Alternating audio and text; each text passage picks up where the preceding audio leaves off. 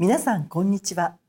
読売新聞調査研究本部略して朝見のベテラン記者が旬な話題を深掘りして解説する読売朝見レディオ。本日は坂上博主任研究員にお話を伺います。本日のテーマは岐路に立つ臓器移植です。坂上さんよろしくお願いいたします。よろしくお願いします。脳死者からの臓器提供を可能とした臓器移植法が1997年10月に施行されてから26年が過ぎました。法律に基づく脳死者からの臓器提供が今年10月下旬累計で1000件になりました。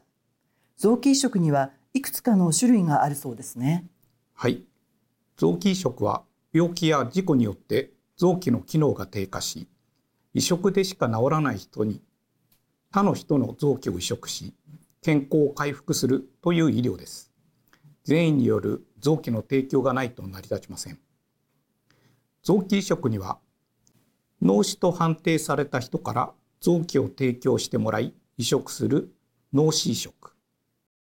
心臓が停止した後に臓器提供してもらい移植する心停止移植。健康な人に臓器を提供してもらいそれを移植する生体移植の3つがあります。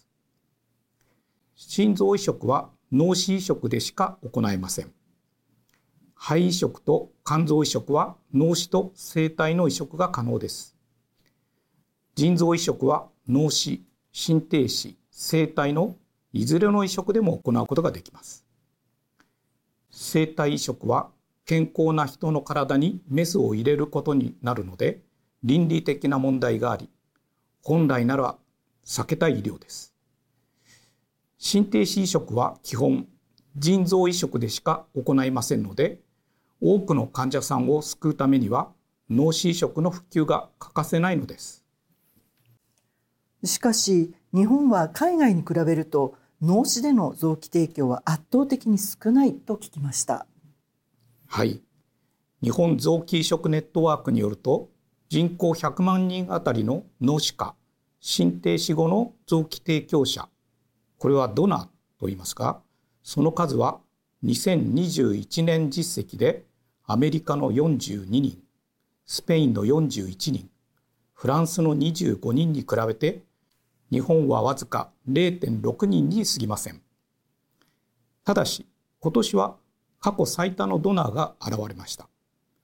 これまでは2019年の97人が一番多かったのですが今年は10月末現在で106人になりました。それでも移植を待っている患者数に対して十分ではありません。同じく10月末現在で移植を受けるために登録している患者は心臓が872人、肺が569人、肝臓が368人、腎臓が1万4181人もいます。移植を待っている患者はおよそ1万6000人いますが一方1年間で臓器移植を受けられた人はおよそ400人です。つまりわずか3%の人しか移植を受けることができていないというのが現状です。それはあまりにも少ないですね。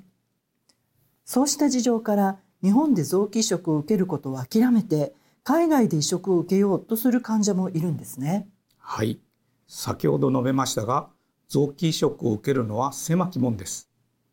登録から移植を受けるまでの待機期間は平均で心臓がおよそ3年、肝臓が1年、肺が2年半、膵臓が3年半、腎臓に至っては15年にもなります。日本での移植を待っていられないとして海外移植に命を託す患者が後を絶ちません。重い心臓病を患う東京都内に住む1歳の女児がアメリカで心臓移植を受けることになりました。治療費や医療用ジェット機のチャーター代など必要となる費用が5億3000万円になると聞き驚きました。私が心臓移植の取材を始めた25年ほど前は渡航に必要な費用は1億円ほどだったので5倍以上になった。ということになります。今述べた心臓移植のように日本の病院が海外の病院と綿密に打ち合わせた上で患者を送り出すいわば正式の海外移植ではなく民間の仲介業者らが介在したアングラの海外移植が横行しています東京の NPO 法人に所属する男性が臓器移植法違反の疑いで逮捕起訴されました起訴状によるとこの男性は2021年1月から22年7月までの間に臓器移植法に基づき厚生労働大臣から臓器斡旋業の許可を得ず患者2人にベラルーシでの移植を勧誘。移植費用などとして計5150万円を振り込ませてベラルーシの病院で腎臓と肝臓の移植を受けさせたとされます。坂上さんはアングラの海外移植を受けた患者さんを取材したことがあるそうですね。はい。私が取材した関東地方の男性は2005年フィリピンで腎臓移植を受けました。現地の仲介業者らを介して実現したもので貧困地域の住民が売った腎臓を移植されたとみられます。また北海道の男性は同じく2005年自分で中国の病院に連絡を取り現地で肝臓と腎臓の移植手術を受けました。国際移植学会や日本移植学会は中国のドナーの多くは死刑囚で倫理的に問題があるとして学会員による中国への仲介を事実上禁止していました。このような状況に対して男性は国内の移植は絶望的なのに中国へ行くなでは臓器不全患者を見捨てているのと同じだと語りました。無許可斡旋業者を取り締まっても同じような業者が現れるだけで抜本的な解決にはなりません。日本の臓器移植を取り巻く状況を改善する必要があります。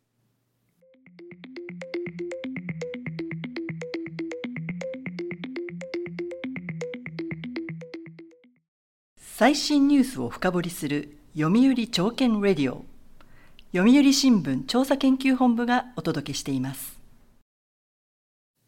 前半では日本の臓器移植の現状を見てきました。なぜ日本の臓器移植は停滞しているのでしょうか。後半ではその解決策を考えていきたいと思います。さて脳死での臓器提供ができる病院について伺います。どの病院でも臓器提供ができるわけではないんですよね。はいその通りです。脳死での臓器提供ができる病院は高度な医療を提供できる大学附属病院などに限られており今年3月末現在895施設あります。これらの施設に対して脳死下での臓器提供体制を整えているかと質問したところ全体の51%が体制が整っていないと答えました。整っていない理由は臓器提供に必要な人員が確保できない。脳死判定を行える医師がいない。脳死判定を行うための設備の整備がない。ことなどでした。体制が整っていない施設に救急搬送されてしまうと脳死になっても臓器提供ができません。厚生労働省は臓器提供体制の強化に乗り出しました。臓器提供を希望する患者が入院する病院で脳死判定を行えない場合脳死判定を行える他の病院に転院搬送するモデル事業を今年度から始めることになりました。脳死の可能性がある患者を転院させることは容体の急変リスクがあるため転院しての脳死判定はこれまで事実上認められてこなかったのです。脳死判定のための救急搬送を全国に広げることができるか慎重に検討してほしいと思います。そうですね。一方臓器移植を行う病院は厳しい現実に直面していると聞きました。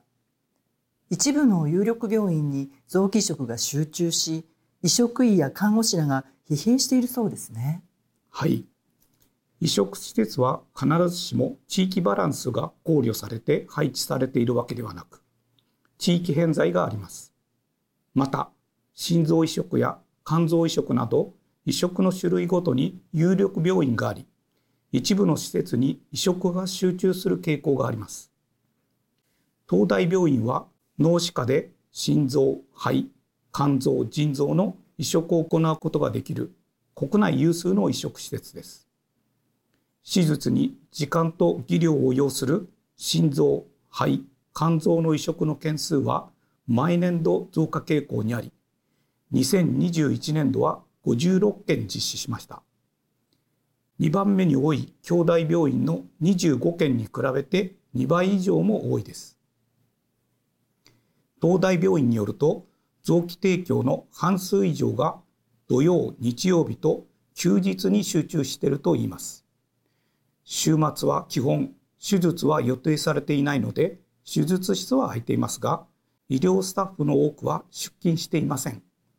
担当者は急遽休み中のスタッフに連絡して集まってもらいます。週末に予定が入れられないと嘆く移植医もいます。今年1月はとりわけ臓器提供が多く東大病院では計15件の移植手術を行いました。うち10件は週末休日でした。二臓器同時の移植は5回10件も行いました。うち4回8件は週末休日でした。東大病院呼吸器外科の佐藤正明教授は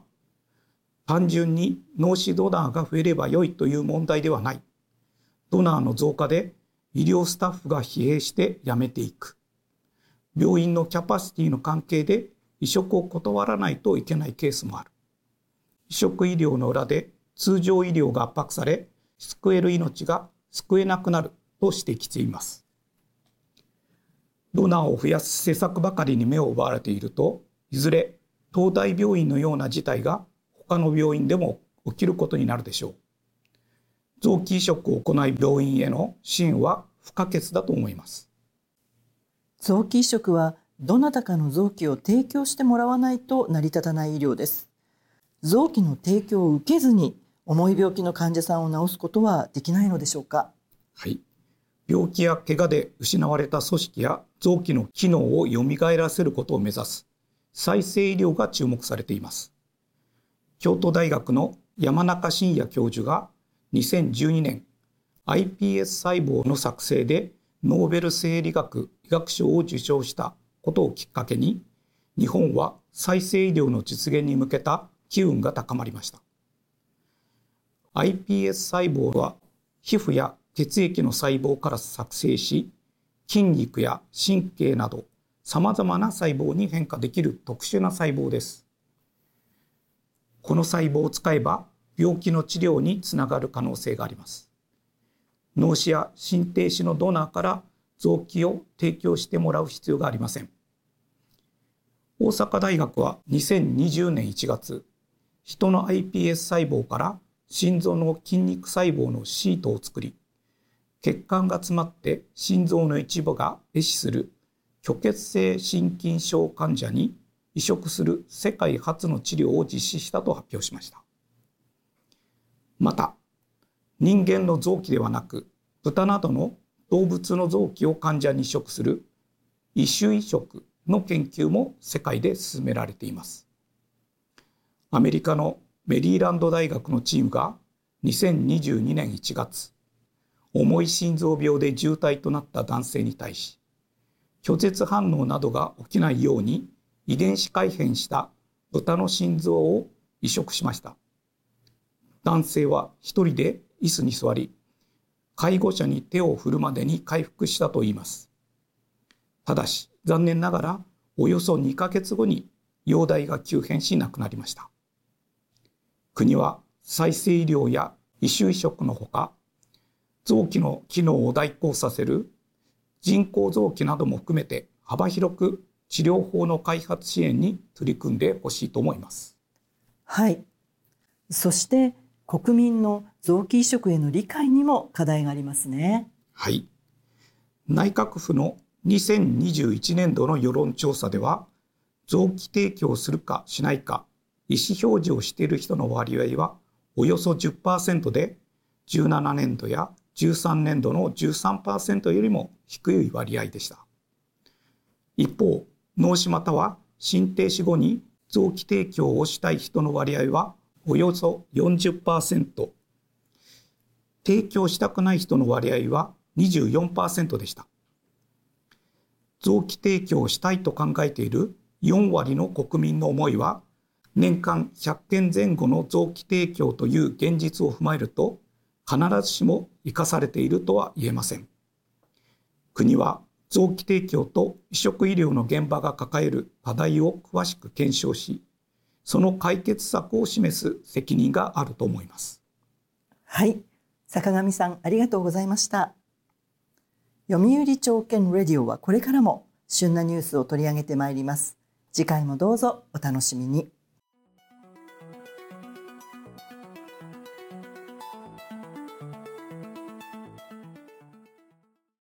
最新ニュースを深掘りする読売朝券レディオ読売新聞調査研究本部がお届けしました。